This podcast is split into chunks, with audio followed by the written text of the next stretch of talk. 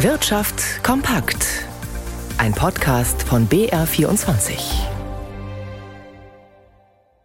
Im Studio Dirk Filzmeier. Immer mehr Menschen in Deutschland brauchen, vor allem weil die Zahl der älteren Menschen zunimmt, Hilfe. Der medizinische Dienst bekommt deshalb Jahr für Jahr mehr Anträge auf Leistungen der Pflegeversicherung. Voraussetzung für die Bewilligung von Unterstützung ist eine medizinische Begutachtung. Eine Zeit lang war das als Ausnahmeregelung auch telefonisch möglich, sehr zur Zufriedenheit der Versicherten. Der medizinische Dienst fordert deshalb, dass diese Möglichkeit wieder in Kraft gesetzt wird. Anders seien schnelle Gutachten kaum mehr möglich. Nikolaus Nützel. Wer einen Antrag auf einen Pflegegrad stellt, muss von Fachleuten des medizinischen Dienstes bei einem Hausbesuch begutachtet werden. Während der Corona-Pandemie hatte die Bundesregierung auch telefonische Begutachtungen ermöglicht ermöglicht. Nach einer Umfrage waren 87 Prozent der Befragten damit zufrieden. Damit war die Zufriedenheit mit Telefonbegutachtungen sogar etwas höher als mit Hausbesuchen.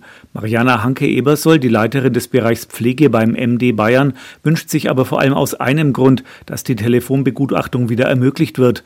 Bei Hausbesuchen gäbe es oft lange Anfahrten für die Gutachter. Das heißt, ich habe eine Fahrzeit, ich verliere, übertragen gesprochen, Zeit auf der Straße und wenn ich diese Zeit in Gutachten umsetzen kann, indem ich beispielsweise per Telefon ein Interview durchführen kann oder per Videobegutachtung, würde ich schon mehr Fälle organisieren können. Die Zahl der Anträge sei alleine zwischen 2021 und 2022 um ein Viertel gestiegen, berichtet der medizinische Dienst. Gleichzeitig sei es schwer, Pflegefachpersonal als Gutachter zu finden. Deswegen werde es immer schwieriger, die Anträge abzuarbeiten. Das Bundesgesundheitsministerium prüft derzeit, ob Telefongutachten wieder ermöglicht werden sollen. Zunächst aber pocht das Ministerium darauf, dass Pflegegutachten per Hausbesuch erstellt werden. Die wachsende Zahl älterer Menschen wirkt sich aber nicht nur auf die Pflegesituation aus, auch auf das Wohnen im Allgemeinen hat es Einfluss. Beispielsweise werden immer mehr altersgerechte Wohnungen benötigt und die auch zu bezahlbaren Preisen. Und davon gibt es schon heute nicht genügend, wie das Pestel-Institut festgestellt hat. Auf der heute eröffneten Messe Bau in München wurde eine entsprechende Studie vorgestellt. Die Ergebnisse sollen die Politik aufrütteln. Johannes Lenz. Vielen Babyboomern droht die Wohnungsnot. Grund, auf die Rentnergeneration der geburtenstarken Jahrgänge sei der Wohnungsmarkt ganz und gar nicht vorbereitet, warnt das Pestel-Institut. Zwei Probleme seien besonders gravierend. Einerseits ein Mangel an altersgerechten Wohnungen und andererseits Altersarmut durchs Wohnen.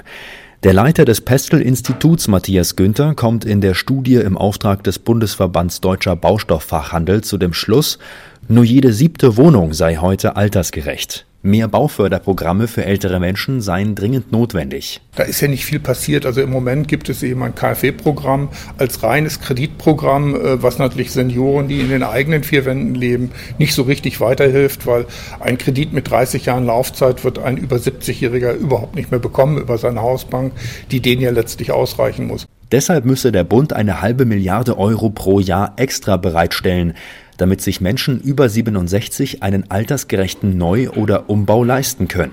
Das sei ein Mittel gegen Wohnungsnot und gleichzeitig gegen Altersarmut. Zum Auftakt der neuen Handelswoche will an den deutschen Börsen kein rechter Schwung aufkommen. Stefan Liener in unserem Börsenstudio. Wie lässt sich denn das erklären?